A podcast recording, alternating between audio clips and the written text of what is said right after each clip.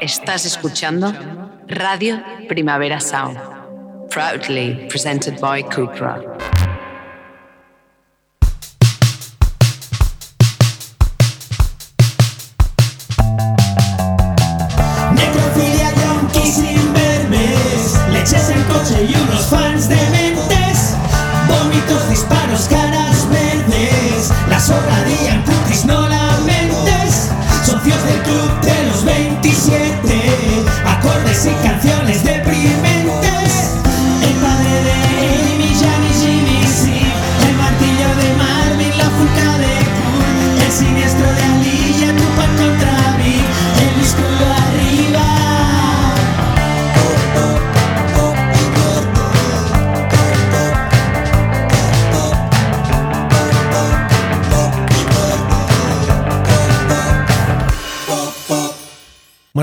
Amat. Cuéntame, Benja Villegas. Estoy comiendo en directo. ¿Estás comiendo? Sí, ya lo he visto y me relaja.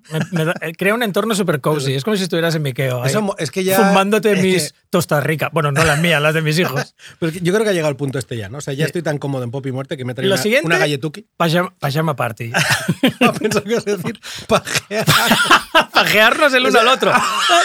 Circle Yo jerk. Había, pensado en, en- Bueno. en masturbarnos en, en paralelo mirando hacia el En frente. paralelo, pero, pero yo, había, pero yo iba- iba- había imaginado cada uno sosteniendo el, Eso al final el, ya viene solo, digamos. el aparato del otro. Vale. Eh, bueno, hemos empezado fuertes. El, eh, estamos aquí para hablar de alter egos. Ujú. Yo antes de meternos en faena, de muerte y alter egos, yo antes de meternos en faena quería mm, un poco recordar algo que habíamos contado en, la- en un capítulo de Psycholand, cuando contábamos que fuimos muy prolijos explicando los porqués, los tipos, las fases.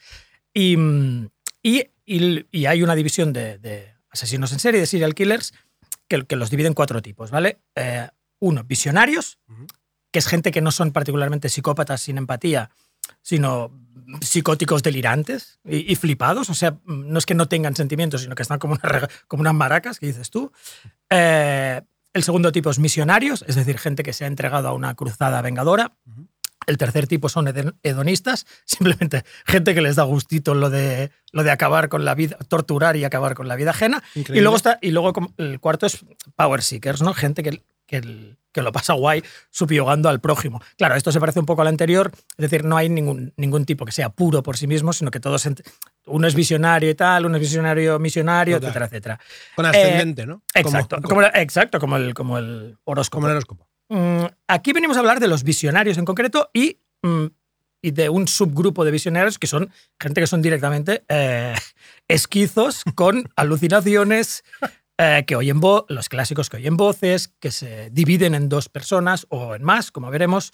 Eh, gente que tiene otro yo, un, un alter ego, eh, resumiendo. Sí, un doble, ¿no? Un doble, sí. Es curioso, porque supongo que el, el- el- el fan de Pop y Muerte que esté escuchando esto, el día que ha salido, debería saber que estamos a punto Sí. de, de coincidir o de solaparnos con la BCN negra, Sí, con la, con la edición de 2023, que justamente va del doble. Va del doble, sí. Sí. Esto es una coincidencia no buscada, bastante flipante, porque nosotros, es decir, lo hemos acercado para que estuviera cerca la fecha, pero teníamos un capítulo de, De dobles, de sí. dobles y alter egos y nos lo hemos hecho venir bien para que coincidiera con, Sí. con este PC negro. Y de hecho queremos animar a toda la Pop y supuesto. Army a que se pasen por la BCN negra. Nosotros somos, eh, o queremos pensar que somos amigos de, del festival, participamos en él haciendo un capítulo especial que todavía está por, por En- YouTube y que mola mucho.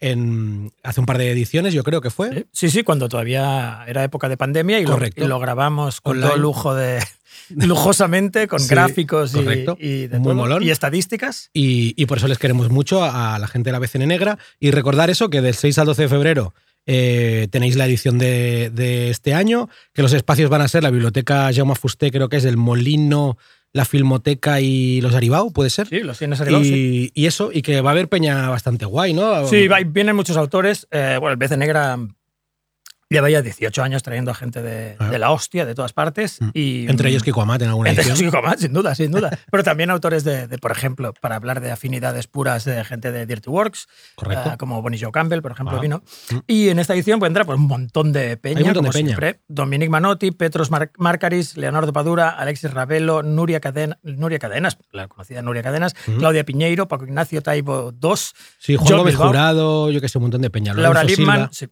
Drot Michani, Margarita Rizzeta, Pilar Adón o Juan Ramón Viedma, entre muchísimos Correcto, otros. un montón de peña.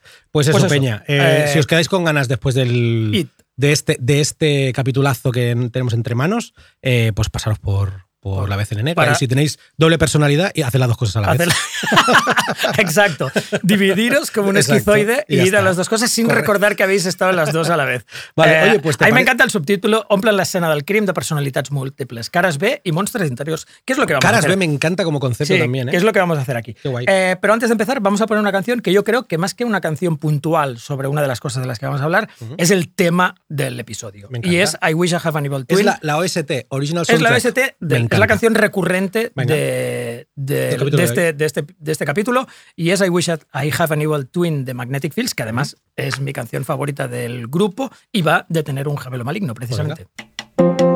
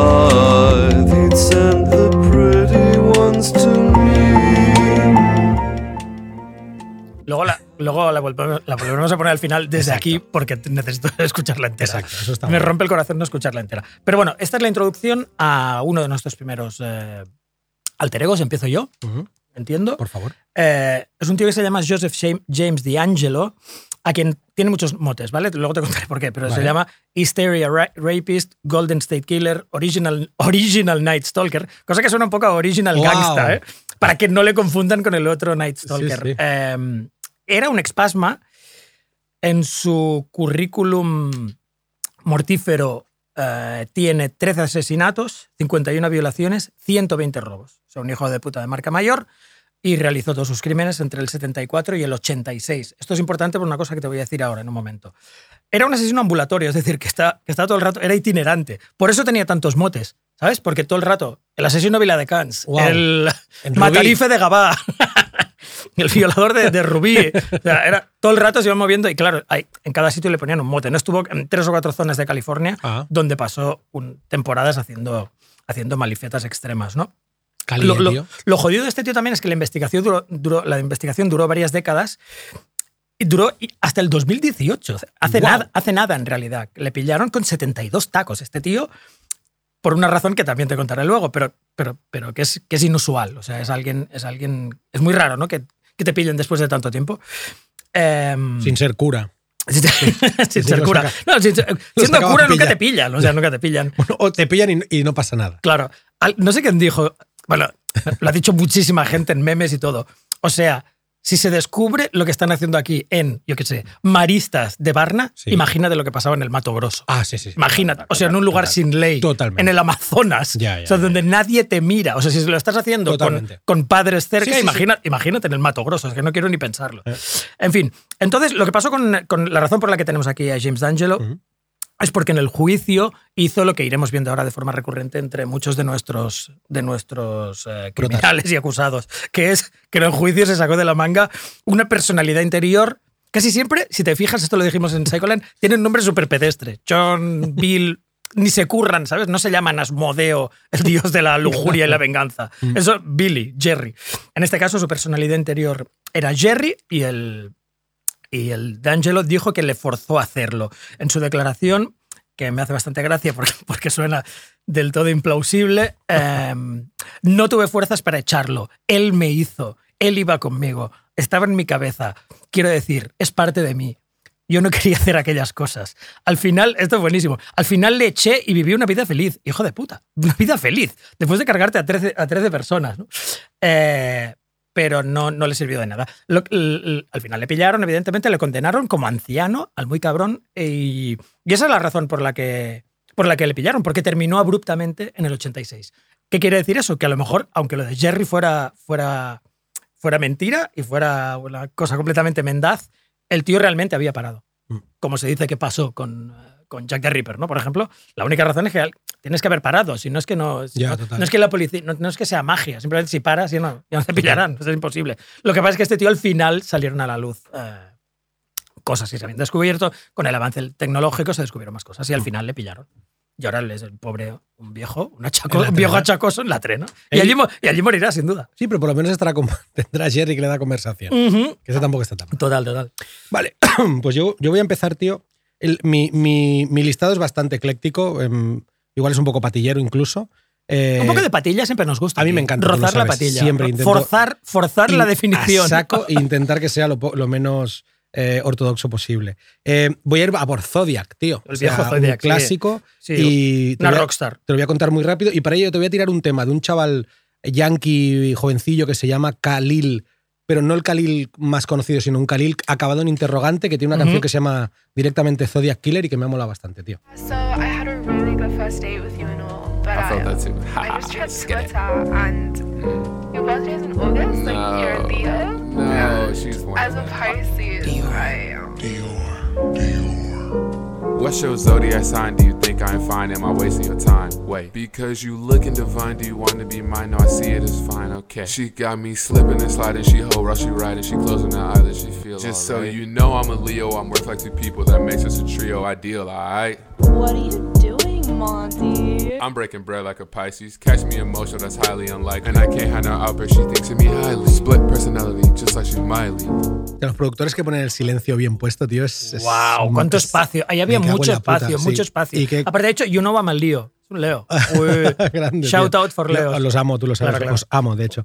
Eh, pues hay, hay como una lista, tío, en, creo que, que en Wikipedia hay como una especie de canciones eh, basadas en serial killers. Ya. ¿Lo sabes? Y hay como toda una lista. Hay un montón, sí, sí. entonces he intentado evitar a ningún puto grupo de heavy metal, Sí, porque hard rock o thrash metal. Hay muchísimos. sí, Todos. sí. Entonces, todo, lo que voy a intentar es pinchar las que tienen que ver con unas sesiones en serie, que no son todas, eh, temazos guapos, evitando un poco el rock and roll extremo, ¿vale? Zodiac, ah, asesino que actuó en el norte de California entre, entre el 68 y el 69, fue un tiempo de actuación muy corto, y que confesó vía carta el, asesi- el asesinato de 37 víctimas, aunque se pudieron confirmar solo 13. Llegó a tener dos supervivientes que fueron los que dieron eh, o pudieron dar algún tipo de pista para su identidad, pero igualmente fue, fue infructuoso porque nunca, nunca cogimos a- al Zodiac. Lo que sí que se perfiló, se llegó a perfilar que, era un- que seguramente era un hombre blanco, corpulento, castaño, de entre 40 y 50 años, con un nivel intelectual realmente alto y capacidad para, para controlar el, el lenguaje cifrado, ¿no? Sí. De hecho, hubo, se, se tantearon algunos eh, sospechosos, como Arthur Lake Allen, que quizá fue como el, que más fuerza tomó, em, y luego había algún tipo de acusaciones, ¿no? Gente que decía, mi, mi, mi padre, mi vecino, ¿no? Y, y había el profesor Michael O'Hara, O'Hare, que también tuvo como, como muchas acusaciones para que él pudiera ser el Zodiac. La cosa, voy muy rápido, la cosa es que el Zodiac sigue siendo un misterio y, y te voy a contar lo que a mí más gracia me hace de, de su AKA, que al final es de lo, de lo que venimos a hablar, ¿no? Que este hombre tenía un, una, otra, otra identidad que era, era el Zodiac, y es que, que viene dado al fin y al cabo por el, por el símbolo que él utilizaba para, para firmar las misivas. Y este, y este símbolo es esta, mm, esta especie de, de círculo cortado por una cruz que, que parece una mirilla Sí. o, o la propia cruz celta que, que, gara- que garabatean los neonazis. Ujú. O sea, es- Sí, sí. La esvástica es muy difícil para alguien Claro, mono- claro. mononeuronal. No, y tienden a hacerla al revés. me encanta. Encanta. Indoeuropea. las esvásticas mal hechas me encantan. Total, a mí me Yo creo que tiran por la cruz celta porque es como más sencilla de hacer, ¿vale? Pues, básic- pues básicamente de lo, que, de lo que va esto es que, que este símbolo es idéntico al logotipo de, de los relojes Zodiac. Mm. Y de aquí el nombre de Zodiac. Entonces no tiene nada que ver con que el tío matara solo a Géminis. No, O, Paleo. ¿sabes? o saliera siempre cuando la luna está en Tauro Claro, claro. a matar, ¿sabes? Sí, sí. Eh, y esto me pareció como muy, muy peculiar porque lo primero que yo te hubiera dicho es que el, el- el- asesino Del zodíaco. del zodíaco era sí. porque cogía Claro. a algo referente. O el zodíaco chino, ¿no? Exacto. Mataba solo en No, el no. año de la rata. Y es guay así. porque es algo tan banal como una marca de relojes que los polis decidieron eh, usar Claro, claro. para, para nombrarle. claro. Eh, yo has, empe- has empezado con un poco de patilla yo voy a, voy a coger tu patilla y la voy a Pati- superar. Me encanta. pero tío. al menos en la, la voy a superar en la canción. O sea, te voy a poner una canción que se llama Do the Boop de, de Real Kids, Vale. ¿vale? Eh, la razón por la que te la pongo es porque te voy a hablar de un taxista, ¿vale? Vale. Y los Real Kids tenían un grupo alternativo que se llamaba Taxi Boys. Me encanta. Guau, tío. me O sea, costado. estas He tenido que dar un, me un puto rodeo para encontrarlo. Flipante. Pero Me encanta. y aparte, porque como esta es la canción mm, favorita mía de los Real Kids y los Taxi Boys me gustan menos, he tenido que rodearlo todo para que Hostia, me saliera flipa esta. me Por encanta. tanto, Adelante. the por favor.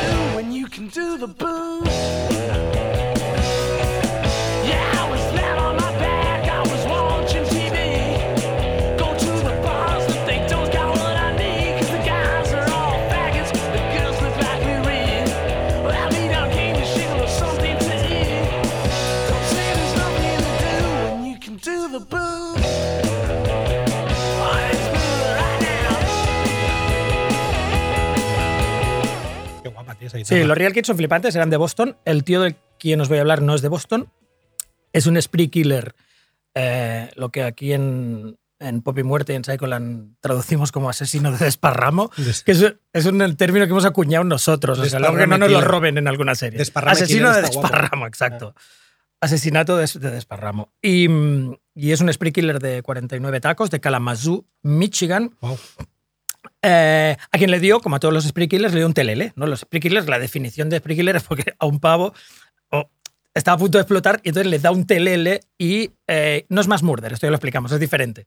Es un tío que le coge un spree killer y yo que sé, recorre la ciudad cargándose a peña porque se ha vuelto completamente tarumba, ¿no? Día de furia, ¿no? ¿Cómo Día, se un llama? día de furia, sí, sí, sí, sí, que un día no puedes más. A mí el spree killer sí que lo veo como algo perfectamente, como súper factible. Mucho, serial killer requiere una serie de condiciones muy concretas Sí, de, sí. de abuso, de, de- de eso, de split personality, de mentalidad. Spree killer, yo, en un país con armas, Es que podría ser iba a decir, tío. La pipa es legal, tío. La llevas en el. puto sí, cualquiera. Y por eso pasa tanto, tanto en Estados Unidos. Em, Yo, tío, cuando veía las tertulias, perdona que te, que te interrumpa, yo cuando veía las tertulias estas matutinas de TV3 en la época de Cuní y tal, o, o que discuten como muy airadamente, Mm. Tío, yo siempre pensaba que me fliparía que hubiera una pipa en medio de la mesa. Claro, claro. Es decir, la peña empieza a discutir y el que la coge y dispara pierde. pierde, claro. O sea, claro. el, que gana claro, muere. Muy buena idea, héroe, tío. Pero el que dispara pierde. Apunta eso. Vamos, gusta- vamos a hacerlo como propuesta de, de programa. Me parecía guapi. ¿Sabes ese Si se legalizan las armas aquí después de una, yo qué sé, de un, algún tipo de catástrofe guapísimo. distópica, lanzamos ese programa. Y ¡pah! En plan, ok, pues bueno, pues el Y lo ha tenido razón. Perdón, y lo seguimos llamando pop y muerte, pero ahí sería muerte literal. Total, o sea, tío, qué guapo, cultura tío. popular y muerte literal. Eh, wow, buenísimo. guay,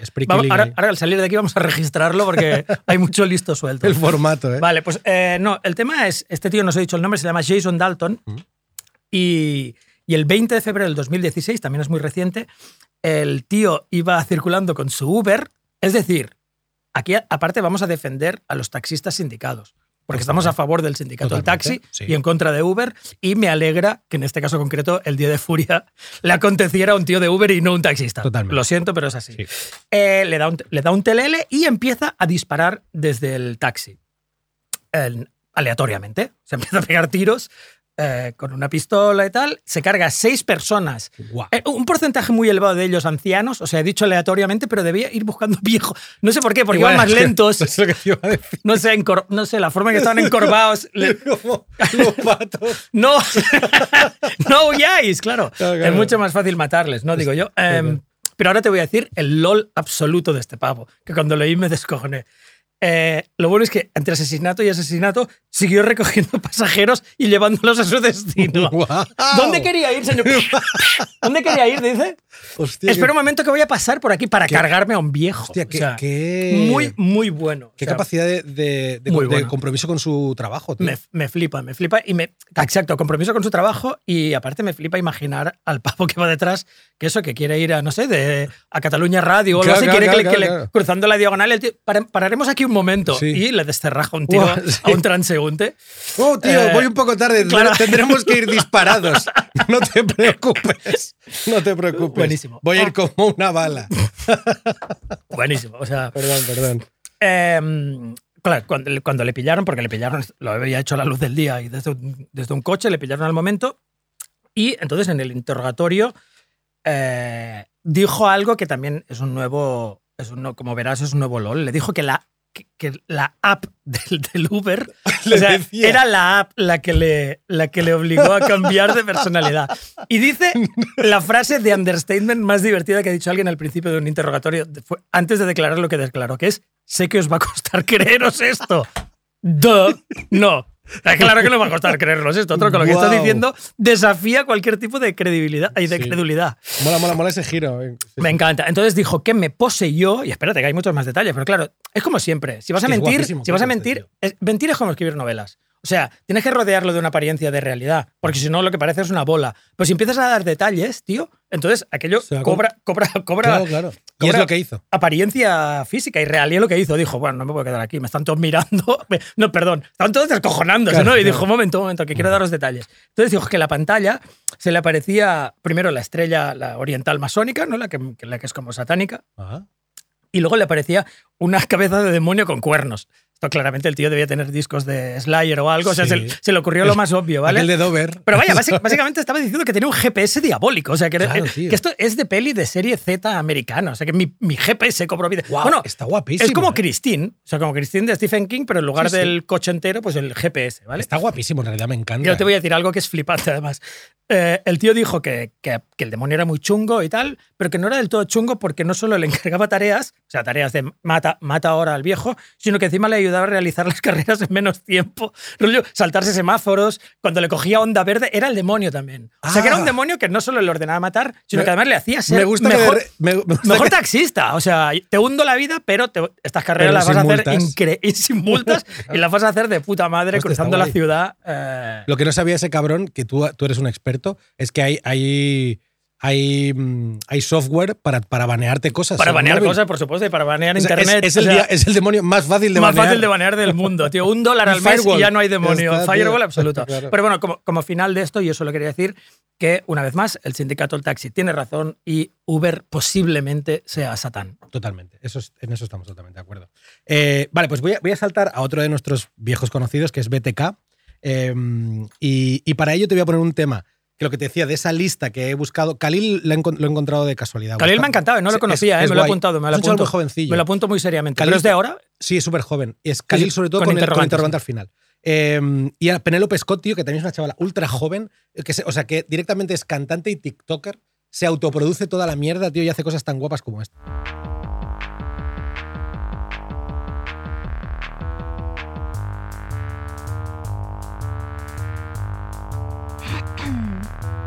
Girl's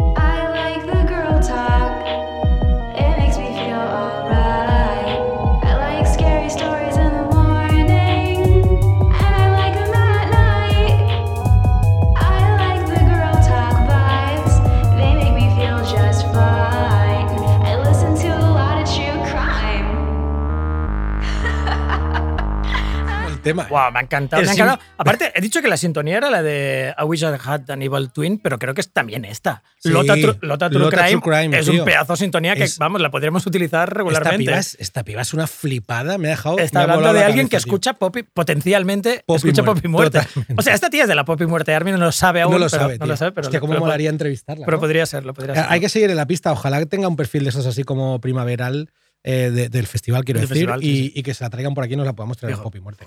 Me ha encantado. Penélope Scott, apuntadlo bien, ¿eh? Ah, y ella, en este caso, la canción habla de BTK, que es eh, el, el AKA, el, el alter ego de Dennis, L- Dennis Lynn Raider, Sí. que es el- un asesino norteamericano que se cargó a 10 personas en Kansas entre el 74 y el 91, y, y- y básicamente. De quien siempre hemos dicho, perdona que te interrumpa, de quien siempre hemos dicho que si hay un arquetipo facial No, no, de serial totalmente. killer, es él. Es el que puso la cara al asesino A los se- serial.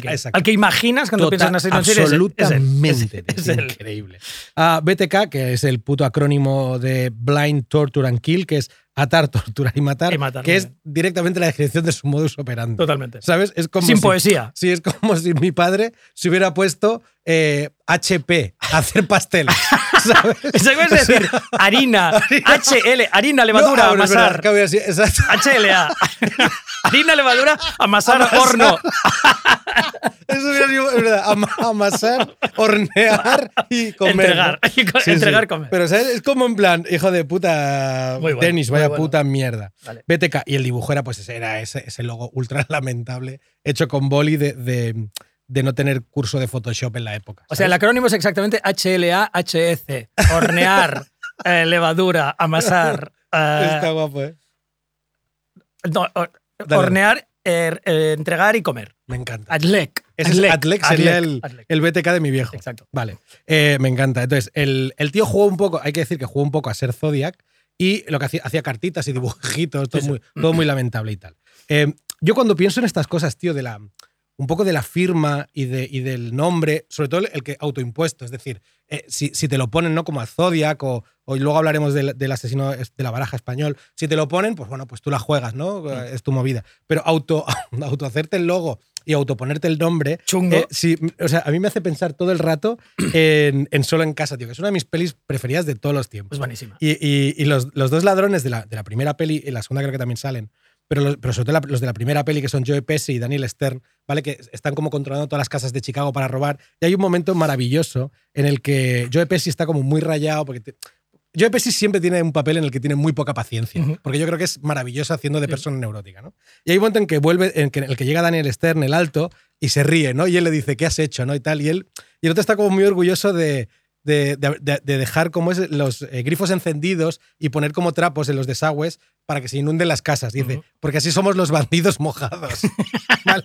Y hay un momento brutal al final de la peli. el- Bautizo, de mierda. Increíble. Muy entonces mal. los pinzan, ¿vale? Los pinzan en la casa de, de- de Kevin y, y la poli dice, dice, eh, claro, le podemos imputar no sé cuántas casas porque son los bandidos mojados. Claro, claro. Entonces pienso, gilipollas, tío. Realmente si lo que quieres es que no te, pille- no te pillen firmar o dejar logos o, o- o tal, es, es que te caigan todos los marrones Claro, posibles, ¿no? Claro. Bueno, en fin, y en el caso de, en el caso de, de, de Dennis Lynn Ryder, el- el- el- la flipamenta propia se, se- se- se- o sea, se sublima, ¿vale? En los 2000 el tío pregun- pregunta a la poli, o sea, le- les lanza como una, un, un- un reto que es a ver si sois capaces de, de saber quién soy si os envío un disquete, ¿vale? La policía dice, vale, ¿vale? Pues le responden a- vía medio de comunicación. Y el tío les manda un disquete con un único archivo.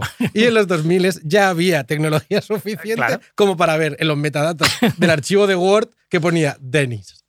¿Vale?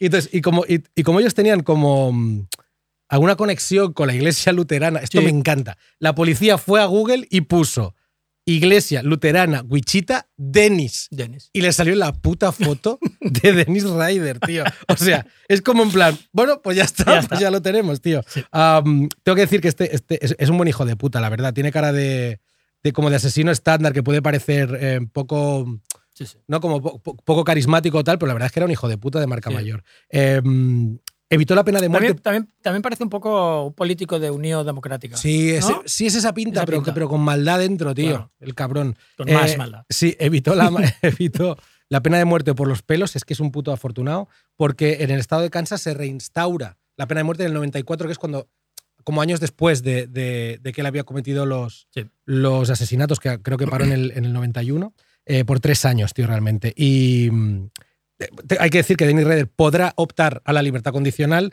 después de cumplir 175 Muy bien. años de cárcel, con lo cual en el 2180 podríamos verlo en la calle. Perfecto, ¿Sabes? para madre eso. O sea, a todos los, a todos los Poppy Muerte Army que estén eh, danzando por Wichita y por Kansas en el 2180, que, Que, sepan vayan a esperarle a la puerta de la a recibirlo, correcto. Perfecto. Eh, pues mira, esto coincide lo que tú estás haciendo, lo que tú acabas de hacer con el próximo del que yo te iba a hablar, que te voy a hablar de él por los mismos motivos, Ajá. que, es, que, es, eh, que es el Son of Sam, ¿vale? Es- clásico, David, sí. David Berkowitz. Sí. David Berkowitz, Benja y yo hemos hablado de él mofándonos un poco Mm. porque eh, de todos los asesinos eh, es uno de los menos imaginativos Total. y más aburridos y más pueriles. O sea, también le llaman el asesino calibre 44. Eh, tiene seis víctimas, lo cual tampoco es baladí, pero, pero quiero decir que Ed Gein tenía una.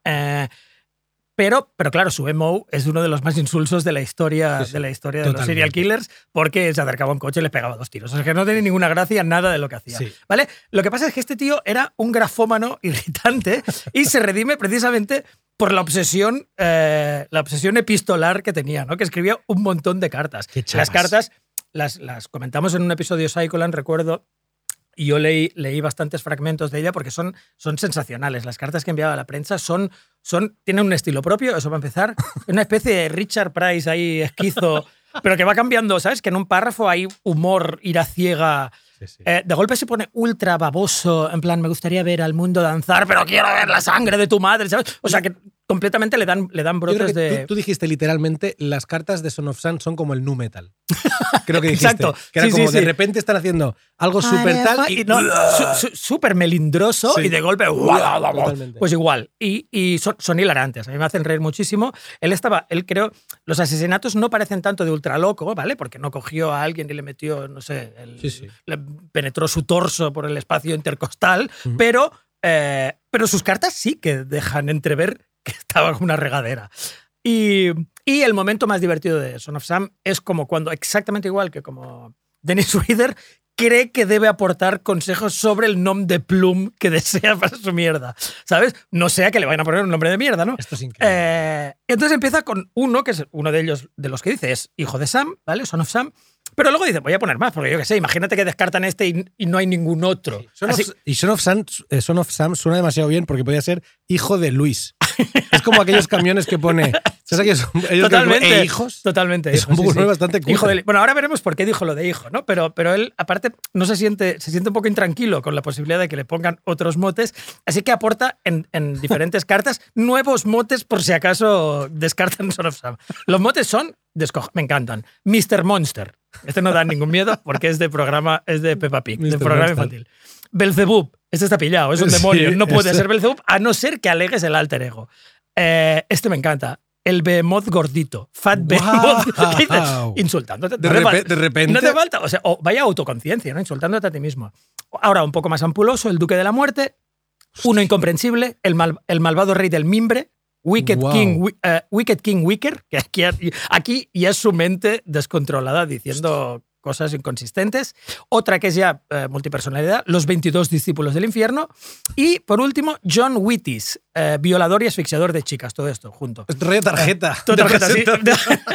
violador y Hola. asfixiador de chicas para servirle, ¿no? ¿Vale? Soy Ken Brockman. Ahí me hace gracia porque Wheaties aparte son crispies, o sea que es, Ah, aparte es un nombre como de cereal. Pero en realidad no es por eso, no, no era para hacer la mofa con cereales, sino porque, porque Berkowitz, todos conocemos a ese tipo de tío que jamás acepta responsabilidad por sus actos, ¿sabes? Hemos conocido a muchas personas así, que siempre dicen, culpan al mundo Total, de todo. O sea, culpa, "Ay, hice eso, pero fue tal. Es una cosa que es muy infantil, pero hay gente que lo lleva hasta la vida Hostia. adulta sin ningún tipo de problemas, ¿no? sí. O sea, no tal, le he hecho los cuernos a mi mujer, pero la culpa fue. No, tío, le has hecho los cuernos, le has hecho los cuernos, acéptalo, Total. dilo.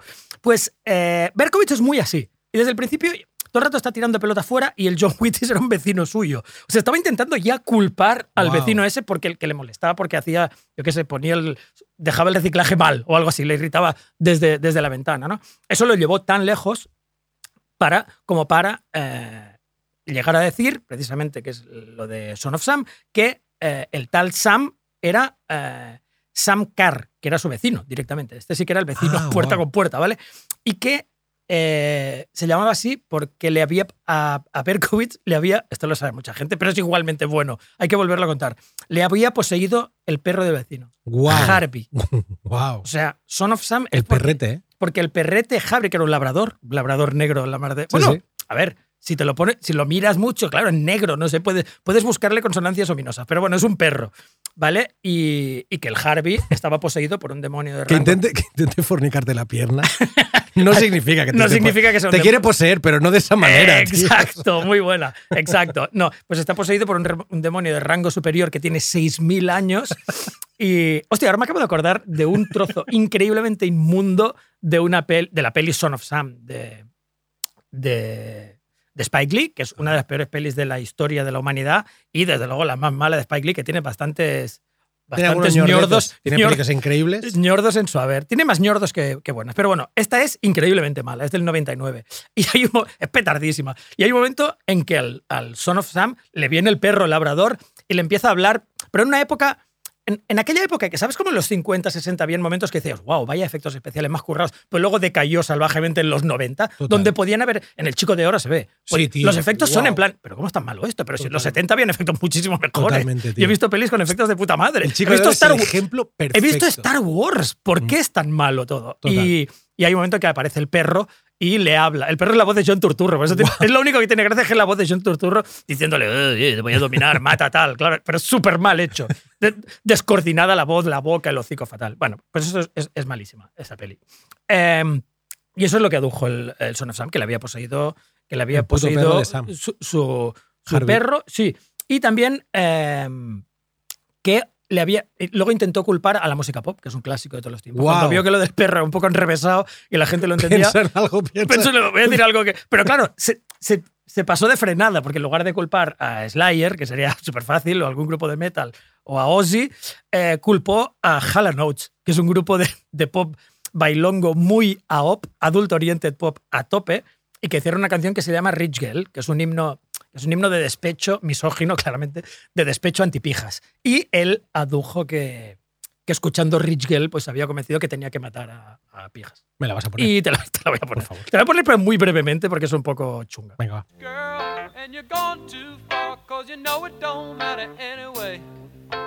You can rely on the old man's money, you can rely on the old man's money. It's a bitch, girl, but it's gone too far, cause you know it don't matter anyway. Say money, money won't get you too far, get you too far.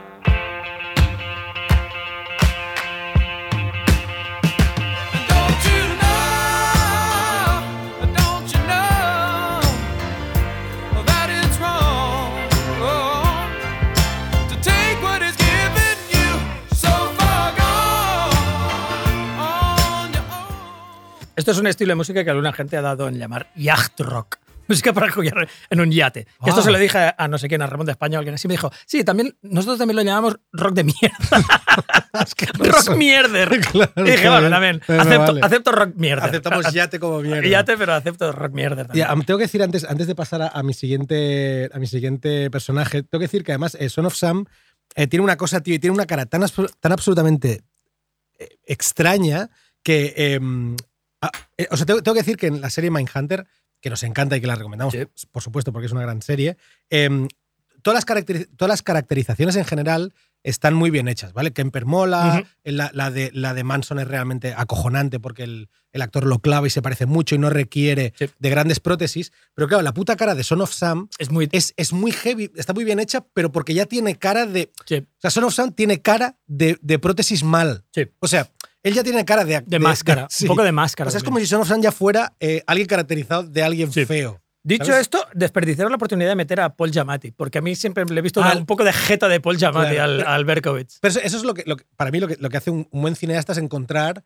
quién es el actor que coge la vibra, ¿no? En plan, Totalmente, sí, ¿no? sí. Lo que es lo que han hecho yo creo que con Dahmer, Sí. que es que el chaval realmente sin ser idéntico, parecen, ¿no? pero le coge la vibra y la tienes. ¿no? Pero en este caso no, tío. Si te pones una foto de Son of Sam del, del real igual, y es, es igual, increíble. es igual, tío. sí, sí. Esos unos pómulos extrañísimos y unos morros muy raros. Los que, todos los que salen en esa serie se parecen de forma, de admirable. Total. Bueno, excepto BTK, que es extremadamente bello. Es muy ¿te guapo, acuerdas? sí. Siempre decías que era como una especie Omar de Sharif. hombre mediterráneo. Sí, Omar Sharif.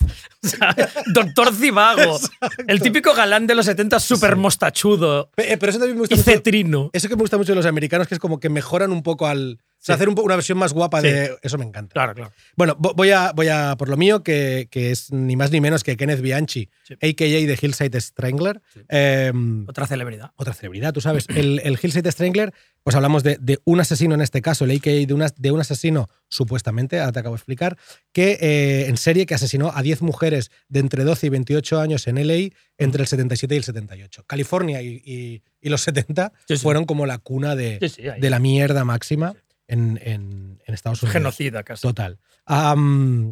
La policía, hay que decir que en- ya en ese momento, debido a, la- a la- a las posiciones de los cuerpos y, y un poco por el, por el, por el MO, em, enseguida dedujo que podían ser dos los individuos, que no era un solo tipo, pero decidió ocultar esa información a la prensa e igual dar cancha a los dos, a los dos eh, energúmenos en cuestión para que, para que, bueno, pues para que tú pensaran que no les seguían la pista Sí. y cometieran algún error, supongo, ¿vale? Ah, definitivamente acabaron pillando a Kenneth Bianchi y a Angelo Buono, que eran los, los, los dos hijos de puta que había detrás de, de estos crímenes. Y, mm, y te tengo que contar los, para mí como los, los dos, tres grandes LOLs de Bianchi, ¿vale? Uno, el que más, el que más, me, el que más me, gracia me ha hecho quizá, o, o no, eh, es que mantiene- eh, llegó a mantener una relación en- en- de últimas con una tía que se llamaba Verónica Compton, como, la- como la ciudad, eh, y era una tronca, una tronca que llegó a declarar en los juicios en favor de Bianchi, ¿no? Para intentar, pues, que, que saliera indemne, ¿vale? Y es- pero esta tía acabó en la trena, tío, por intentar estrangular a una tía en un motel mientras llevaba un pequeño tupper con lefa de Bianchi para o sea, ella pretendía simular un- una Oh, violación Jesus. y muerte de, del Strangler para decir, ¿veis? Que est- está actuando aún y Bianchi está en... Está entre rejo. Oh, un momento, tengo que decir que es un plan, un plan bastante maestro. Lo que pasa es que lo- l- Sí. quizá la delivery era súper chusca, Era pero, un poco así. pero, pero, el- pero la mentalidad detrás de esto es de villano, Es- es, es- de villano es Lex. Luthor, ¿eh? Yo quiero, quiero pensar que es Bianchi diciéndole lo que tiene que hacer. Claro. Pero me, me- me gusta la imagen de Bianchi cascándosela Claro. en la trena. Totalmente. Y, y, y claro, y dándole el, el botecito como de extraperlo a, a- a la Verónica para que acabara haciendo esto. No la llegó a matar y acabó en la trena ella también. Bueno, o le, dio, o le dio el botecito con tal, o, o hizo la, la entrega de forma directa. O sea, se También lo le hizo soltó en el jersey ¿Cómo? para que luego exprimiera una manga o algo así, ¿sabes? el- Repugnante. Hasta luego, Repugnante, pero, pero la imagen de, Sí. de ella sacando el tupper helado de la neverita de birras y tal Total. es, es, Increíble. es especialmente repugnante. sí. Gracias, Benja. El- y el por implantarla en mi Sí. mente. Y el otro LOL, que es un poco a, a lo que vamos en el capítulo de hoy, es en el juicio, ¿vale? Y tiene que ver con todo esto del doppelganger, ¿vale? Bianchi, eh, evidentemente, no mostró ningún tipo de arrepentimiento porque era un puto psicópata, pero se declaró inocente. Y lo que adujo era demencia y acabó cul- culpando a Steve Walker, una personalidad alternativa. Él dijo, otro. es- lo- ha sido Steve, ¿vale? Ca- toda esta movida, el jueguecito este del trastorno de personalidad múltiple, cuajó bastante y acabó él currando con un. O sea, la policía le, le colocó a un, a un psiquiatra que se llamaba Mar- Martin Theodore Warren, que le dijo algo así como que, que lo del trastorno de, de múltiple personalidad, que guay, pero que exige tres o más. Y él dijo, ah, pues Billy también.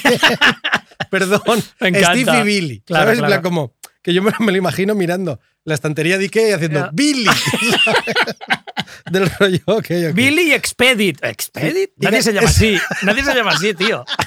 Exacto. Y resulta que, que, que el puto Steve Walker era, existía, tío. Y era un estudiante de psicología al que Bianchi intentó eh, robarle la identidad en su momento para hacerse pasar por psicólogo Ya. o por psiquiatra, no sé. Para qué, matar tío. más peña, entendemos. Supongo, tío, pero es esta movida del impostor que les flipa, ¿no? flipa, sí, sí. Y, al tío acabaron encontrándole en su Kelly como un mogollón de libros de psicología, de psiquiatría y tal, y es cuando le vieron el cartón, ¿no? Y dijeron, en plan, claro, tío, tú lo de la. O sea, tienes tanta información Claro. de- sobre, la, sobre la, la- las personalidades múltiples porque realmente has Claro. leído sobre eso, te estás haciendo el, el vainas, estás haciéndote el loco, nunca mejor dicho. Y vieron, vieron la Billy sin montar también. Vieron la Billy, vieron la Billy sin ni, montar. siquiera, ni siquiera estaba montada, la había utilizado solo para coger ideas. Ni Billy ni, es- ni Steve y acabó en la trena en Washington y diría que aún está ahí.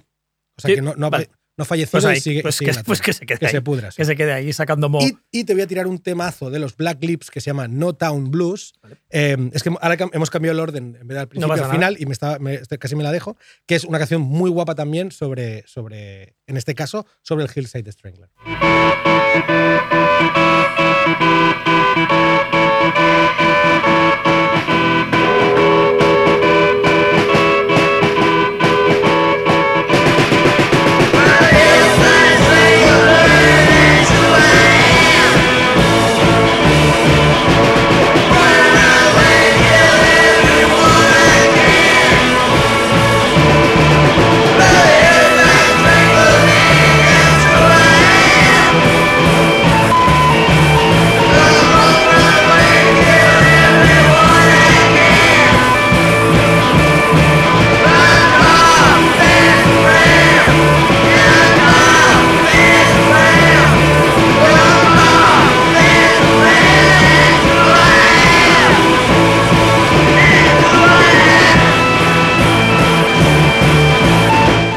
Encanta el desmadre. El desmadre cuando el batería no.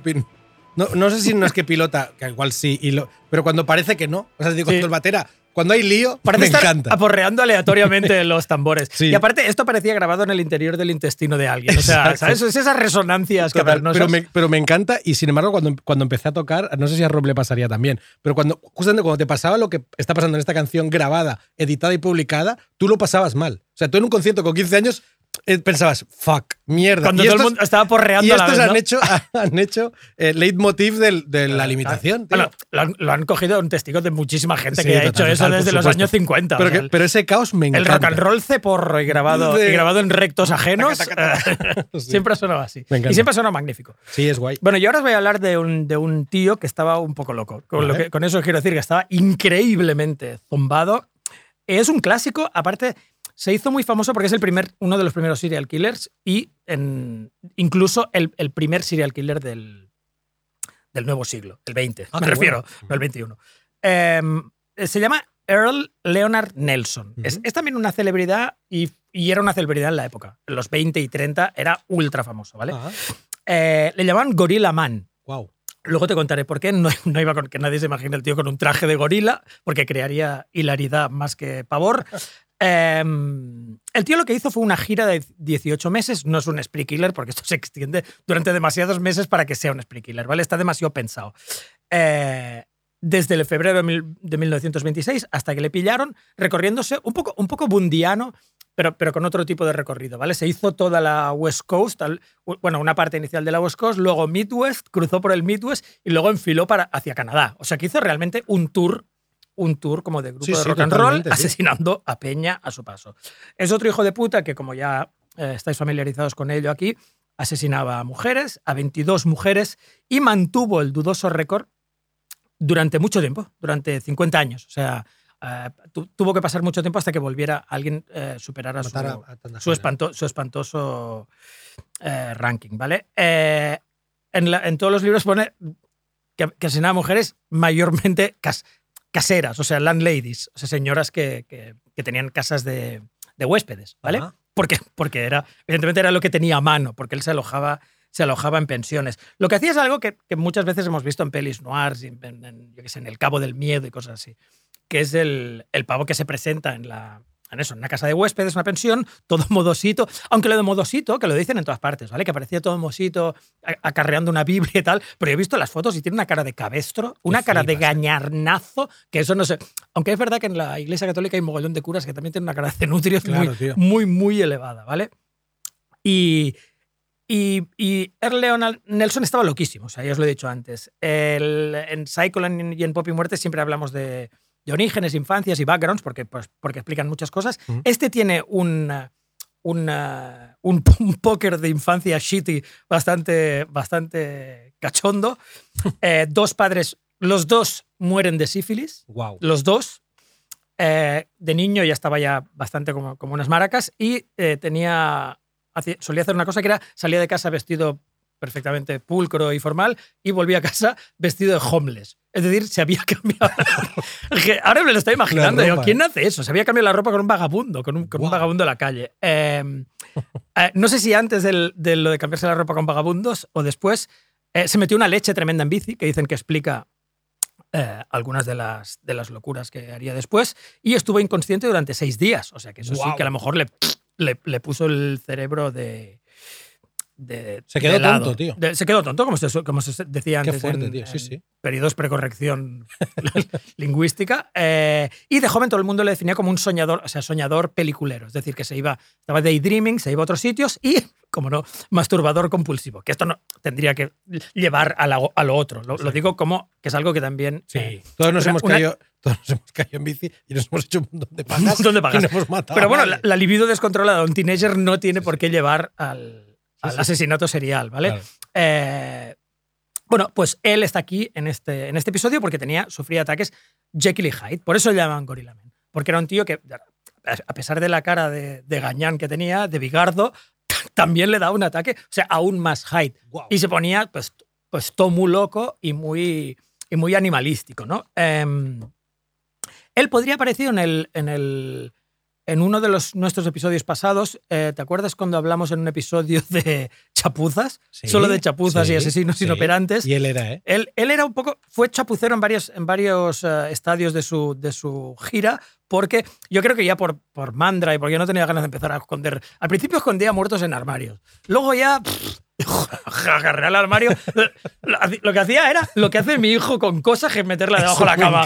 Debajo de la cama, pero Reco- recoger mal. y, es- y- y es claro, aquí hay un momento LOL que lamento, lamento reírme de esto porque siempre me ha hecho gracia imaginarme al tío, que es que en uno de estos casos ya de pereza y de molicie homicida, dijo, vale, lo dejo debajo de la cama, ¿vale? Y había dejado varios debajo de la cama. La parte divertida de este trozo es que el marido, que estaba súper preocupado por la mujer, tal, había llamado a la policía, no sé cuántos. No sé cuántos. Lo siento, porque hace gracia. Ah, ah, Había llamado a la policía, tal, tal, y al final dijo, hostia, no sé, me voy a dirigir al Altísimo, ¿sabes? Así que se postró delante de la cama, se puso a rezar a Dios dijo, un momento. ¡Wow! Y, y se encontró Sí. ahí a su esposa piolada. Sí. em, claro, esto, esto fue lo que, lo que hizo que le pillaran. En uno de los últimos crímenes, eh, una de las muertas, porque había empezado a cargarse ya no a la casera, sino a gente que había ahí hospedada, se cargó a una pobre chica que se llamaba Lola Cowen, la, que tenía 14 años, además, en 1927. eh, la dejó debajo de una cama tres días o algo así. eh, la iba sacando, porque era necrófilo también, medio despanzurrada, o sea, ultra loco, medio despanzurrada para hacer coito cadaveral. eh, y le pillaron, le pillaron en, en- O sea, descubrieron, descubrieron la muerta y le huyó, le pillaron en, Huaco- en Huacopa, Manitoba, o sea, que ya estaba en Canadá. Entonces escapó de la policía y esta parte me hace mucha gracia porque, porque lo pone en todas partes. O sea, esto tiene que, tiene que venir de los archivos policiales. O sea, escapó de la comisaría, se, su- se subió a un tren y era un tren policial. O sea, Hostia. era un tren de la guapo. Winnipeg Police Department. O sea, entró allá Hostia. diciendo, Venga. ¡hijo de puta! Se giró. Está lleno de pies Qué planos. guapo. Que dijeron, pero tío, Hostia, guapo, eres tío. normal. Bueno, en el juicio, eh, termino ya, en el juicio su exmujer declaró que estaba absolutamente loco, pero que estaba loquísimo desde siempre, pero 20 personas del jurado le, de- le declararon cuerdo, pese por, por- porque no tragó lo de la eh, not guilty for eh, reasons of insanity. Ajá. Y eh, de él también me encantan, y creo que lo hemos mencionado alguna vez, las últimas palabras. Alguna vez habíamos dicho últimas Sí. palabras sobradas de serial killers, pero esta no es sobrada. Esta es eh, muy parecida a Hi- Hitler dijo una vez, lame- que mi frase favorita Hitler es esta. Dijo, lamento haber sido tan bueno. Esa Guau. es buenísima, me Guau. encanta. Y él, cuando le iban a meter la inyección letal o a, colgarle, dijo, perdono a los que me han hecho daño. No se te está olvidando algo, tío. Earl- Earl. Tremendo, tremendo. Pero bueno, para terminar con él voy a poner una canción que me flipa Ujú. y que se llama Gorila de los Ah, Rubinos. Aquí no he tenido que hacer ningún tipo Yo de, pensar si en gorila, a ver qué iba a caer ahí. O de, gorila de patilla o Gorilla Biscuits o podría haber puesto a los, a los. Hammersmith Gorillas, pero pongo Gorila, que es una canción que me encanta.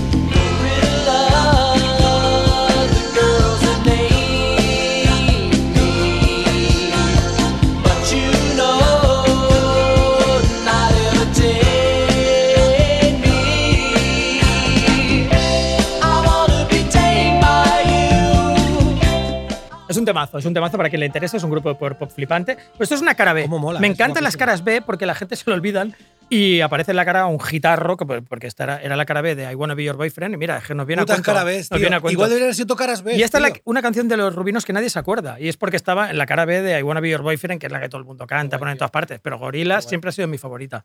Por tanto, esto Está muy chulo, tío. muy, muy, ah, Hostia, mira, muy a estado- huevo para sacarlo aquí. No lo hemos pensado, pero igual splits, eh, caras B hubieran sido como, hubiera tenido como sentido, ¿no? Engancharlo por ahí. Vale, eh, pues yo voy a ir a por el asesino del alfabeto, ¿vale? Y te voy a tirar directamente otro tema. O sea, que, no, antes de hablar, te voy a tirar un tema de, de Hills que se llama New Alphabet, que es de, de un disco que creo que sacó en 2013 2014, tío, no recuerdo el título, que me gustó mucho, me lo compré en vinilo. Y, y esa canción de New Alphabet me mola un montón.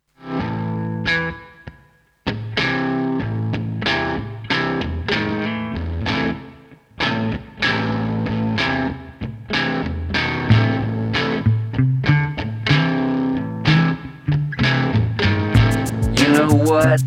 I'm in a good mood today. Well, I'm so happy it's not yesterday. Man, it was brutal with plenty of tissues. I guess you could say that I had issues. But it's looking good. I dug my way out. I'm changing up what the story's about.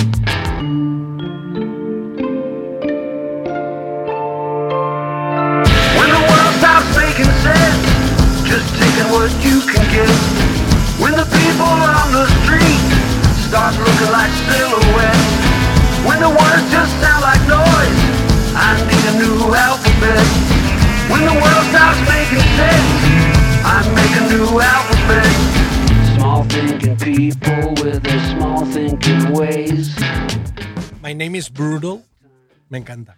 Eh, el asesino del alfabeto, tío, o, o asesino de la inicial doble, eh, violó y estranguló a tres niñas en Rochester, Hostia. en Estados Unidos, en la década de los 70, ¿vale? Como siempre, lo que hablábamos. En este caso, en la East Coast y no en la West Coast. Dentro, o sea, si, si son, si son of Sam, o sea, es decir, si todos son unos hijos de puta, de- evidentemente, disclaimer clásico, si a todos les deseamos lo peor y no avalamos nada, pero, pero si Son of Sam está en, una, en un punto de, de la poca originalidad que, Ya. que- que nos, que nos, eh, como que nos aburre en ese sentido, si lo vieras desde un punto de vista casi ficticio y no violento, el asesino alfabeto está en la otra punta, ¿vale? O sea, su, su modus operandi era buscar víctimas cuyo nombre y apellido empezaran por la misma letra, ¿vale? Eh, violarlas, estrangularlas, esto evidentemente no nos mola nada, pero además las dejaba, dejaba los cadáveres en ciudades cuya inicial empezaba por la misma letra. Parece, parece un capítulo de Barrio Sésamo. Es un O poco- sea, sí. la A, la B, Exacto, ¿sabes? Es sí, co- verdad. coco, Es tronco. Claro, en este caso mató a Carmen Colón, a Wanda Walkovich, a Michelle Maenza y estas pobres crías aparecieron en Churchville, en Webster y en Macedon. O sea, CWM. Am, sospechosos, ¿vale? Se, se llegó a sospechar de Kenneth Bianchi del, Sí. del Hillside Sí, sí, como que es el que te he contado antes, porque estuvo cu- currando en Rochester en esa época vendiendo helados. Sí, Que es como, lo recuerdo. sí, hostia, o sea, me imagino la típica imagen de la furgoneta de helados es que dices, hostia, tío, es el mismo mood que Michael Jackson con el. con- Total, niños corriendo hacia ella. A, ver, a ver cómo puedo violar y estrangular Total. niñas. Niños. Vete, Tengo que Helados, trabajar sí. comiendo helados. Caramelos. Ah, exacto. Em, muy heavy. Eh, Dennis, Te- Dennis Termini, otro de los posibles em, sospechosos, un bombero de Rochester. Miguel Colón, el tío de la primera víctima. Y, y el que tiene más pinta de que pudiera serlo, eh, Joseph Nasso. Sí. Nunca, nunca, se, nunca, nunca se llegó a sospechar de Stanley. No, a pesar de que. Pese a que el rollo de la doble de inicial. Peter, Peter Parker, Rich Richards, Silver. Surfer, ¿no? Jonah Jameson. Sí. De hecho, y yo lo que, lo que estaba pensando cuando estaba haciendo esto, pensaba, hostia, si fuera el. Si existiera el asesino analfabeto del alfabeto. Oh, o sea, eso molaría y, mogollón. y, y pensara que Benja Villegas, las dos van con V, igual me hubiera matado. Y te matará por error. ¿Te imaginas? Claro. O gente eso, que ¿eh? tiene un nombre con H, pero él lo escribe sin y los mata, tío. Eh, Sería el, el- sería El el, asesino- analfabeto del alfabeto. Tonto. El analfabeto, el alfabeto, tío. Guárdalo guay, también. ¿eh? Registramos. Luego, eso, cuando sí. vayamos a la oficina de registro, lo apuntamos también. Porque yo estaba pensando, o sea, una vez pensé, digo, hostia, me encantan los nombres que, que tienen la misma letra. Pero en realidad es un tema de sonoridad. Con lo cual, Benja Villegas Sí, lo tiene. lo tiene, Y- lo tiene. Y a mí me ha pasado de gente Sí, que sí. escribe Villegas con B, Bebe. y de repente pensaba, me cago en la Brigitte, puta. Brigitte Bardot, Benja Villegas, tío. Benja punto. Villegas, tío. Ya está. Y el asesino analfabeto del alfabeto matándome, tío. Ah, Vale, entonces, este hijo puta fue arrestado, a Joseph Nasso, ¿eh? Fue arrestado en 2011, también a la edad de 77 años, como comentabas tú antes, eh, por lo mismo, porque, porque la, la tecnología avanza y el ADN descubre cosas que eh, 30 o 40 años antes no se habían Eran impensables, sí. La cosa es que este hijo de puta ya había matado eh, prostitutas en California, fíjate, entre el 77 y el 94. Todas con la misma no- eh, inicial en nombre y apellido. Vaya. Y además este tipo era oriundo de Nueva York y había estado viviendo en Rochester en los 70, ¿vale? Ah, la cosa está en que, al igual que el resto de sospechosos, su ADN no acabó de coincidir con las niñas y se le ejecutó solo por las muertes de las prostitutas, que ya serían un poco del alfabeto también. Pero, pero lo, que, lo que también pensé fue, hostia, ¿me estás diciendo que el Hillside Strangler y este hijo de puta de Joseph Nasso estuvieron en Rochester los dos en la misma época? Y piensas, hostia, qué, mal, qué, qué mala época para ser niña. Totalmente, ¿no? totalmente. O sí, sea, en sí. plan, wow. Mm. ¿No? Rollo, si, si, el, si Miguel Colón este, el tío, ya era un cabrón, el, el bombero también era un poco hijo de puta, y encima dos pedazos de asesinos ejecutados por ello también coincidiendo, piensas, hostia, nadie lo sabía, pero Rochester era el peor sitio del mundo Para buscar para, cole. para esta- total- Para buscar cole. total, Encontré un colegio de puta madre. No, yo, mm, Encontré un Montessori de puta madre mierda, en Rochester. Mierda. Mm, no. Bata Sí. idea. Y, y sí, sí, y eso, y eso, y esa es la movida, tío. La, la, la- el asesino del alfabeto, como te decía antes, no es que no era un tío que matara a la A, B, la- por orden del alfabeto, sino que utilizaba las dos iniciales. Para pillar al, al analfabeto del alfabeto también sería fácil, también, porque son pruebas, son pruebas de escritura muy simples, tío. Totalmente. Porque un tío que sea inteligente y le quieren pillar se puede hacer el tonto, pero un tonto no se No puede hacer el listo. tío, o sea, encanta, haría un dictado y lo haría horrible. Faltas en todas partes y entonces le pillaría. Eras tú, cabrón. Me encanta, tío. Vale, vamos a ir a otro hijo de puta que este sí, em, el disclaimer de Benja opera en varios niveles, el- nuestro disclaimer de Pop y Muerte opera en varios niveles y eh, eh, ninguna sesión en serie, desde luego, nos mola lo más mínimo, pero desde luego hay, el abanico es amplísimo, ¿no? Pues hay un extremo donde hay cierta gente y hay un extremo que hay en el otro. Si miras a la cúpula... Voy a hacer una comparación un poco arriesgada, pero sigue, sigue Vamos, conmigo. a Bueno, no es muy arriesgada. En, en Me cojo realidad, tu brazo. En realidad, o sea, si miras a la cúpula dirigente del Tercer Reich, ¿vale? Del Partido Nacional Socialista, son todos unos hijos de puta, eso es indudable. Pero, Pero una cosa es ser. Heydrich y la otra es ser Speer. Eh, uno es un, realmente un tío, un burócrata, pero un hijo de puta, genocida. Y Speer es el típico tío que ha ido con malas compañías, ¿sabes? Que ha estado rodeado de gente muy chunga y no se dado cuenta. Y ¿sabes lo que decían las madres? Si tu tal se tira por un balcón, tú te tiras, pues él Sí. está. Pues si Hitler se tira por el balcón, yo me tiro. Pero cuando Hitler no se tiró por el balcón, pero se saltó la tapa de los sesos, él no se la saltó y reflexionó sobre lo que había hecho con toda aquella patuleya de criminales, ¿no? Si Adolfo gasea judíos, tú también. Claro. Pues sí. Pues, él, sí. pues él no gaseó, pero claro, lo veía con buenos ojos. Pero en fin, eh, la metáfora podía extenderse hasta el infinito, pero en los serial killers sucede lo mismo. Hay un extremo, hay alguna gente que dices, bueno, pues, o, o- o porque ha habido un conato de, de compunción real y de sentirse mal por lo que habías hecho, por bla, bla, bla, lo que fuera, eh, te perdonamos mínimamente más que Sí, a gente, a gente horrible. exacto. De la gente horrible realmente hay un top 5 de gente muy, bueno, top 5 no son más, pero un top 20 de gente muy, muy asquerosa e irredimible. Uno de ellos es el ultra famoso eh, John Wayne Gacy. Es uno de los peores de todos, es uno de los que más mal me caen sí. personalmente. Es- es- yo diría que es casi con Bundy el peor pedazo de mierda de todo este elenco y eso es mucho decir porque la compañía es terrible.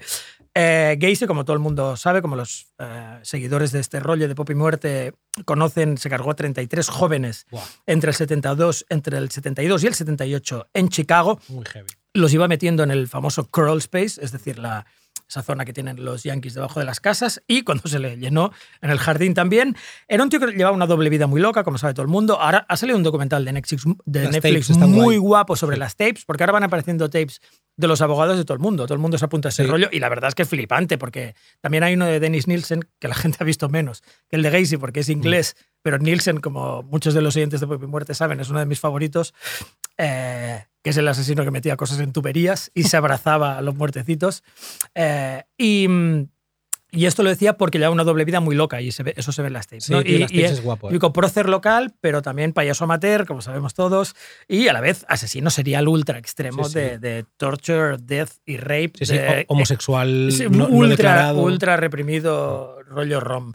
Eh, una de las cosas, de- todo da asco de, de Gacy, pero una de las cosas que da más asco es que también se creía mega listo. O sea, era ultra arrogante, propenso a la ira, porque la gente dice, "Eh, no le pillamos por eso del payaso y tal, pero se ve que era un tío vacilón, borde, Sí. o sea, que tampoco era tan... No, y que no era tan respetado en No, la comunidad. no era, no era agradable. caía mal. Y, y era siniestro, caía mal, era arrogante, mm, se quería mejor que los demás. y era un sociópata absoluto y de derechas. Lo de derechas Además. me lo acabo de inventar un poco, pero sí, sí que lo- era. sí que lo era, sí que lo ¿eh? era. Sí que lo era. Eh, bueno, bueno, si llega a ser demócrata tampoco le perdonaríamos, sí. pero, era, pero era de derechas. Y como hemos dicho antes con el Berkowitz. De hecho, eh, perdona, igual en Estados Unidos se puede ser demócrata y de derechas. Hombre, no, claro que se puede. Ellos han hecho un arte de esto. No hay problema. Eh, no, y como decía de Berkovich, me, me pone enferma la gente que es. eh, que carece de autoconciencia y que no se responsabiliza nunca de su mierda. O sea que las puta, cosas son de otros. Y Gacy esto lo hizo eh, de un modo menos cándido que Berkovich, porque Berkovich eh, estaba mucho más loco y Gacy no estaba nada loco. Y Gacy, en una de las famosas cintas con los abogados, que son Sam Amirante y el Bob Mota, que son los que, han, que ahora la gente conoce por el documental, eh, dice cosas, eh, dice lindezas como la siguiente. Rezaba a menudo por mis víctimas, por sus almas perdidas y por haber sido tan estúpidos. Eso, Gacy. Ah, perdona, ¿eh? Perdona Gacy, que no nos habíamos dado cuenta que era culpa suya, Sí, sí. no tuya, ¿eh? Hijo de puta. Otra más, otra más. Eh, no hay ni uno de ellos que no muriese por sus propios actos inmorales. De nuevo, perdona, ¿eh? Gacy, perdona. Fueron ellos, no lo habíamos visto. Pensamos que tú estrangulándoles y sodomizándoles era un poco culpa Sí, tuya. pero no, no. Pero ahora suerte que lo has explicado porque ahora vemos que no, que es todo culpa de ellos. Y, Que los vestían como putos. y también, exacto. Y todos vinieron a mi casa por su propio pie y dijo, sabiendo lo que iba a pasarles. Qué hijo de A esto solo puedo responderle con un bolero de los panchos. Lo dudo, lo dudo, dudo que tú llegues a quererme como yo te quiero a ti. Qué bien jugado, tronco. Muy Es que, bien. tío, lo dudamos muchísimo, Gacy, lo dudamos. que nadie, primero, no era Robert Redford. Nadie Ya, entró a esa casa. Ah, sabiendo lo que iba a pasarles y por la belleza de tu. Pues necesitaban pasta, yo No, qué no, sé. era- sí, el tío era un contratista. Los, los- o Sí, sea, los la- contrataba, les decía que les iba a dar un curro, o que iban a tener una comida caliente aquella noche. O sea, eres muy asqueroso, Gacy. Eh, y otra razón por la que Gacy me repugna es, aparte de las excusas de mierda de este tipo, de en plan, iban provoca- vestidos provocativos, es que en un momento de desesperación empezó a, a culpar de nuevo, como hemos dicho mil veces aquí, a un alter ego sacado, muy sacado de la manga. O sea, si los demás se lo sacaron de la manga, el Gacy, con lo arrogante que era, se notó muchísimo más que se lo sacaron de la manga y lo dijo de forma desganada. O sea, lo ha hecho Jack Hanley. Wow. Y, y, eh, y otra de sus declaraciones que salen en las tapes es eh, con, con determinada víctima. Me fui a la cama, iba pedo, me levanté y, y había un muerto en mi casa. Como, un momento, como había un muerto en tu casa, que era The Walking Dead, entró Sí, él. Está- era un muerto andante. Qué tío mierda. Y entonces dijo, supuse que le había matado Jack, ya, vale, claro, pero no lo recordaba. Muy bien, muy bien. Pues, eh, pues eso. Eh, eh, Gacy intentó, intentó cargarle el muerto, y nunca mejor dicho, valga, valga el chistecito, A a, Jack. Y la gente dice que, que, había, que en realidad había cuatro Johns. John Wayne, John Wayne Gacy, John el contratista, John el payaso, John el político y Jack Hanley. Ah, Desde aquí desmentimos esta basura. Solo, Total. había, solo Un había un John y era un hijo de puta. hijo. Era un hijo de puta. Jack Hanley era un conveniente alter ego para cargarle los muertos a otro. Como hemos dicho, eh, le metieron una inyección letal merecidísima el 10 de mayo de 1994 y de nuevo se fue como había venido a este mundo, Sí, sí. faltando, siendo cargoso y arrogante y le dijo al mundo, besadme el culo. Sí, sí. El día que, el día que, Que hubo un, que hubo un, una- una- ¿cómo es? un eclipse solar en Estados Unidos y se bautizó a Dahmer. Sí. Esto es, realmente es una efeméride increíble. Muy flipante. Nos- parecía que nos la habíamos inventado. Total, Pues sí. bueno, bésanos tú el culo a nosotros. Exacto, Casey, Casey, que te jodan. Eh, vale, voy a, voy a por eh, una propuesta eh, patria y castiza, que es el asesino de la baraja. Y para ello te voy a tirar un tema de mi amigo y quizá para mí el mejor rapero español que ha dado el, país, que se llama El Fomega. Eh, Nacho lo sabe, que es mi preferido.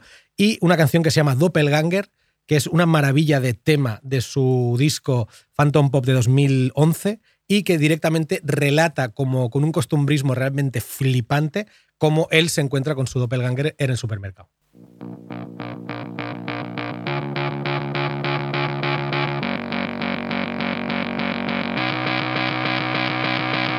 D-E-R-D-A-N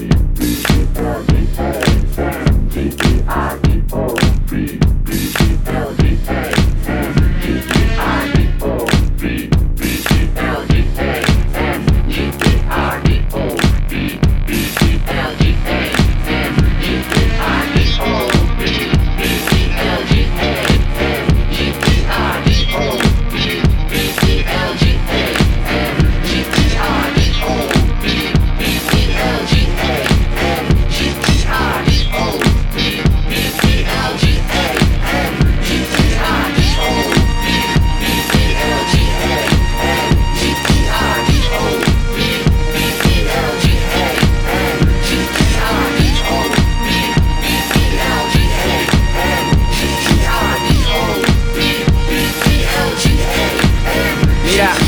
fue el lunes en el supermercado, me ha dejado loco. Yo estaba en un pasillo solo, en mi pompa, pensando en el azúcar que hoy le ponen a todo. Cuando le vi por el rabillo del ojo ahí a mi lado, como te estoy viendo a ti, me vi a mí, mi doble exacto. O eso, el tío se me pegó toda la compra, imitando lo que yo hacía de forma fantasmagórica, a dos pasos de mí, la sombra de mi sombra, un muerto viviente en la sección de detergentes. No decía una palabra, nos miraba la gente. Yo cogía cereales, él simulaba hacerlo también. Sabía mis gustos bien, eh, mis productos 10 es lo que te digo, tío, que me lo Vaya temazo, tío. Flipante. Me encanta esta canción, Sergio, te quiero un montón y esta canción me flipa. Y, y podríamos decir, Nacho, no sé si Nacho me está escuchando, pero podríamos decir perfectamente que es todo lo que ha pasado después del trap y como de la pop poperización del rap antes de que pasara.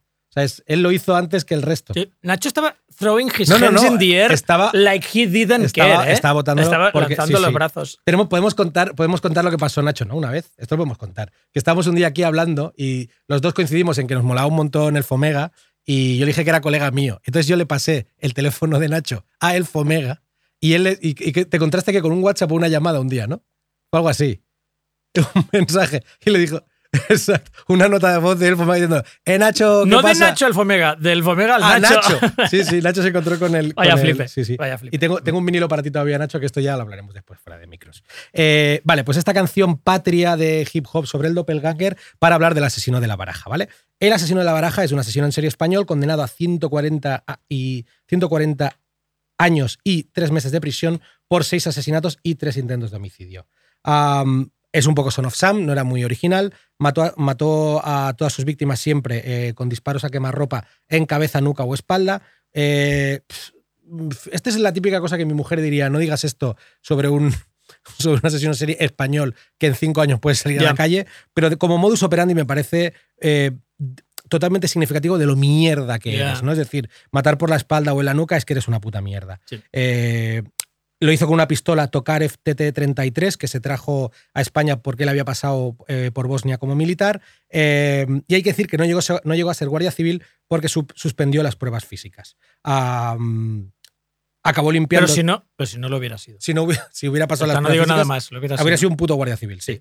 Y, ah, sí, y acabó limpiando chapapote eh, después de que la, la operación en Bosnia se cancelara. Es en ese momento, que debería ser pues eso, 2003, el tío enloqueció, am, había, había desarrollado un alcoholismo bastante flipante y mm, ciertamente incompatible con la medicación para la neurosis y la ansiedad que le habían recetado, de manera que, mm, que ahí es donde empezó su, su- su serialidad y donde empezó a, a matar. Ah, él acabaría entregándose el 3 de julio de, de 2003 confesando que era el asesino de la, de la baraja en Puerto Llano, Ciudad Real. Esto nos explicaría que Ciudad Real existe. Sí, Es decir, hay es- un- al, min- al menos en un asesino. Sí, sí, no, y, y hay, hay cosas. O sea, Le sitúan el hay- mapa, lo sitúan en el hay, mapa. hay una comisaría, por ejemplo, en Sí, Ciudad Real. Yo siempre que paso por Ciudad Real eh, con, el, con el AVE yendo a Madrid pienso, realmente hay algo aquí. ¿Hay algo ahí? Pues sí, Pues había un asesino con Totalmente, sí. Em, durante las confesiones cambió varias veces la, la versión, eh, como, no, como no podía ser de otra manera, si- siendo seguramente la, la más flipante, la que, la que dice que, que fue un neonazi el que le dijo que lo que se autoinculpara. Que una- un neonazi le dijo, eh, autoincúlpate o mato a tu hermana. Pero no uno de rango, sino No, no, un, skin cualquiera. Un skin cualquiera que se encontró en el. Gold Sur. Sí, eso es. Muy bien, hombre. Exacto. Y, y luego hay otra cosa que también que me, me parece como muy, muy curiosa de este tipo, y es que, ¿sabes eso que, que muchas veces se dice cuando alguien hace alguna barbaridad de este tipo? Eso de siempre daba los buenos días. Claro, Pues en este caso, era un vecino. no solo lo hacía, sino que pedía por favor a las víctimas que se arrodillaran antes de dispararlas, porque según él, la educación es lo primero en la vida. Pero eso no que- es de educación, es de Sí, cabrón, que simplemente. Te, que, te, que te follen. Muy mal, muy mal. te follen. Sí, me ha caído, me ha caído gordísimo. Sí, un gilipollas integral. Vale. em, pasaremos. Ahora vamos a pasar, vamos a dar un vuelco total antes Sí. de despedirnos, porque estamos en la Me recta este final. giro, ¿eh? Y ahora vamos a hablar de gente que nos encanta. Exacto. O sea, toda esta gente es deleznable. Ahora vamos a hablar de gente súper guay que tiene un alter ego. Pero la antes, gente más guay. para, para que lo descubráis, eh, para que intuís, eh, intuyáis quién es, voy a poneros un corte. Pues claro, Ricitos, los dos somos dobladores. Eh, Robo hermano, ¿cuál es tu número de serie? 3370318. No me digas, el mío es 271605. no lo cazo. Los dos somos expresables como la suma de dos cubos. Ah, Eh, y habréis adivinado Es que el mejor robot ever. Estamos hablando de. Ya sabéis que somos fans muy locos de Futurama en esta casa. Y Mm. este es, es Flexo. Flexo es. em, Flexo aparece por primera vez en el capítulo The Lesser of Two Evils, que aquí se llama no sé, el mal menor o algo así. Y, lo- y luego apareció más veces porque es un gran personaje. Eh, y es otra vending unit, ¿vale? Es una unidad dobladora, igual que Bender. Eh, en teoría están emparentados.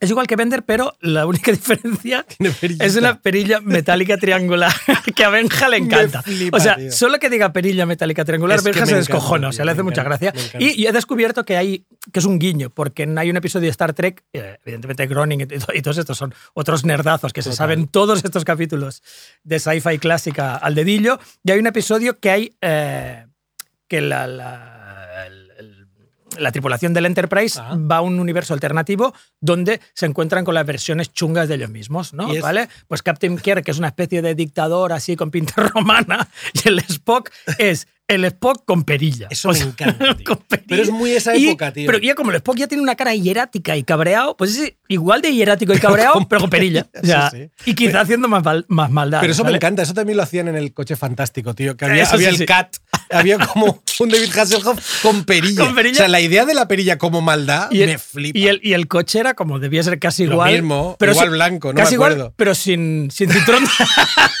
sin cinturón de seguridad. Era tan malo que, que no tenía Que no, cinturón. que no tenía airbags. Me ¿no? encanta, me encanta. Hostia, qué Eh, pues no, esto, Flexo, Flexo es un gran personaje. Bender es el mejor personaje de la De la historia, pero- historia. pero, Flexo, Flexo es una vending unit que tiene entre, entre 4 y 10 años. Eh, y en el capítulo este, Fry sospecha de él eh, porque es como el gemelo malin- maligno obvio que parece que va a robar la tiara de, de Miss Universo y porque tiene una risa súper siniestra y ya lo hemos oído ahí. Tiene el hábito de decir alguna bestialidad y corregirse al momento, ¿sabes? Eh, tienes aliento de fosa séptica, que no, tío, me caes bien, ¿sabes? Esa mierda, esa mierda que me hace una gracia mortífera, o sea, dice cosas espantosísimas y no, tío, que me caes bien, era broma, tío, me caes bien. Súper pasivo-agresivo. Mm. La, la- la broma final de, de Flexo y de, y de todas sus apariciones en que, es que en realidad es mucho menos malo que Bender, porque Bender es súper malo y Flexo es bastante guay, ¿no? Y hay un, trozo que me encanta donde, donde cuando aparece Flexo y Bender va al demonio robot, en plan, hostia, me está, cuando ya se descubre que Flexo es menos malo, dice, dice algo así como, hostia, demonio robot, tío, me está diciendo que soy el más malo del universo, busca ver si hay alguien más malo. El demonio dice, espera, ¿qué busco? "Eh, no, no hay nada malo. eres el más malo, eres el más eres malo. el más malo de- Buah. que existe. Me encanta, y, y nada, esto es un, esto es un alter ego súper guay de alguien. Total. Yo, tío, tengo que decirte que, que Leia, no recuerdo en qué, no, no, no recuerdo en qué curso, no sé si era P5 o primero, ¿sabes esto que hacen en el cole de poner, los- de poner nombres? Entonces, ellos en, en uno de los cursos fueron al robots, eran los robots. Y, llegó un momento en el que cada uno tenía que llevar un robot al cole. Claro. Y claro, nosotros teníamos unos robotitos de estos como de, como de juguetito de los años 50, tal. Pero claro, tenía, yo tenía un, tengo, de hecho lo debo tener aún, que espero, un Bender eh, pues de, de, no sé, de, de- de 30 centímetros y le dije a Leia, mira, sé que igual te gusta más eh, este otro robot, pero tienes que llevarte al robot más guay, más guay de la que historia, existe, que es el puto que Bender. es el gran, que es el gran Bender. Yo en un, en un salón del cómic me encontré a un tío, a un tío de cosplay disfrazado de Bender y me hizo más ilusión que si me hubiera encontrado a un miembro de mi grupo de rock and roll Hostia, favorito. me- o sea, me hice muchas fotos Claro, con, con él, puto con- Bender. Con, Bender, tío. Además, lo que molaba de este, de este Bender, de este Bender eh, muñecote que tengo, que es que no sé si lo tengo, tío. Lo que me molaba es que lo, había, lo habían hecho como metálico de verdad. Ya. O sea, hay, había una versión mate, Clonk, tiene- una versión mate color, color, el dibujo animado hecho color. Sin embargo, este era, era metalizado real y lo cual era iba perfecto por si tenías que besar su brillante culo metálico, Exacto. porque si no es que no, si, no es, sí. si no es metálico no... Y aprovecho, y aprovecho que para acabar mi, mi intervención hoy aquí y que estoy hablando de mi hija Leia para decirte que, que est- está pasando una cosa increíble en mi casa que yo creo que tú ya has vivido y es que mi hija tiene nueve años y estamos empezando a ver Los Simpson juntas. Y, y- y es increíble ver a alguien ver por primera vez Los Simpson, tío. Porque es algo que nos ha acompañado Sí, sí. tanto tiempo, tío. Y, y es algo tan, tan natural en la cultura popular y en nuestra... Da mucha envidia. Es da mucha envidia ver a alguien Leia viendo a Homer por primera No, vez. no, no, Leia me dijo literalmente esto, me dijo, papá, en cada episodio la escena del sofá es diferente. Y yo pensé, wow, o sea, qué cosa más guapa, tío, Tiene que, que una ser- persona entrar en lo ese- vea por primera vez. Entrar tío. en ese juego, Te tío. lo juro, se me puso la puta piel de gallina. Es flipante. Entonces, y a mí un- se me ha puesto ahora. Exacto. Y a mí una, acá, una de las cosas que más le están gustando. Bueno, Leia además tiene esta cosa como de, de generación Z y es que pide cosas eh, re- repetidas. Está tan acostumbrada a revisar temas que me dice, papá, ponme otra vez el, de, Claro. el del actor secundario Bob. Claro. O sea, en plan, quiero Sí, verlo sí. otra vez, ¿no? Y esto me encanta. El capítulo favorito, claro. Y una de las cosas que más le gusta a Leia, y a mí también, y coincidimos, son las, la- los episodios de la Casa del Árbol, que son los, los episodios eh, de Halloween. De terror, y en el, en, el, en el Treehouse of Horror 7 de la octava temporada, porque la primera no hubo, eh, aparece el, el gemelo maligno de Bart, que es Hugo Simpson, ¿vale? Eh, Se oyen como... Se oye, o sea, toda la presentación del personaje es maravillosa, porque se oyen como co- em, corredizas por el, por el Sí, sí. desván, no quieren subir, les da miedo. Homer disimula muy mal con un cubo lleno de cabezas de pescado. O sea, el chaval realmente, el Hugo vive, vive, de- vive desquiciado. Y, y entonces, bueno, el- al, al final eh, Bar lo descubre, Hugo intenta como recoserlo porque lo que descubren es que es una especie de siameses y que los habían Me separado. acuerdo y tal. perfectamente. me Y, acuerdo y hay un momento maravilloso que, en el que cuando tienen eh, paralizado a Hugo en el desván y miran en el lado que tiene la, la cicatriz, el, el doctor dice esto. Un momento. Si la cicatriz de Hugo está en ese lado, él no pudo ser el gemelo izquierdo malo. Eso significa que el gemelo malo es y ha sido siempre Bart. ¿De qué os sorprendéis? Tío, Increíble. Me encanta, tío. Vaya, vaya, vaya Increíble. puta serie y, también. y es lo mismo que el caso de Bender. Sí, O sea, exacto. eh, Eh, nadie puede ser más, más malo que Bart. más chungo que Totalmente, tío. El Barto is here. Pues yo creo que con esto nos vamos. Ha Sí. sido un- me lo paso muy bien. Ha sido un capítulo que me ha proporcionado un gran solaz. Y nos iremos con la canción de Magnetic Fields, que es un poco Recuperamos. el tema. Recuperamos desde donde la hemos dejado para poderla escuchar entera Original soundtrack. nosotros y la audiencia. Vámonos. I'd hurt them and I'd go scot free. I'd get no blame and feel no shame. Cause evil's not my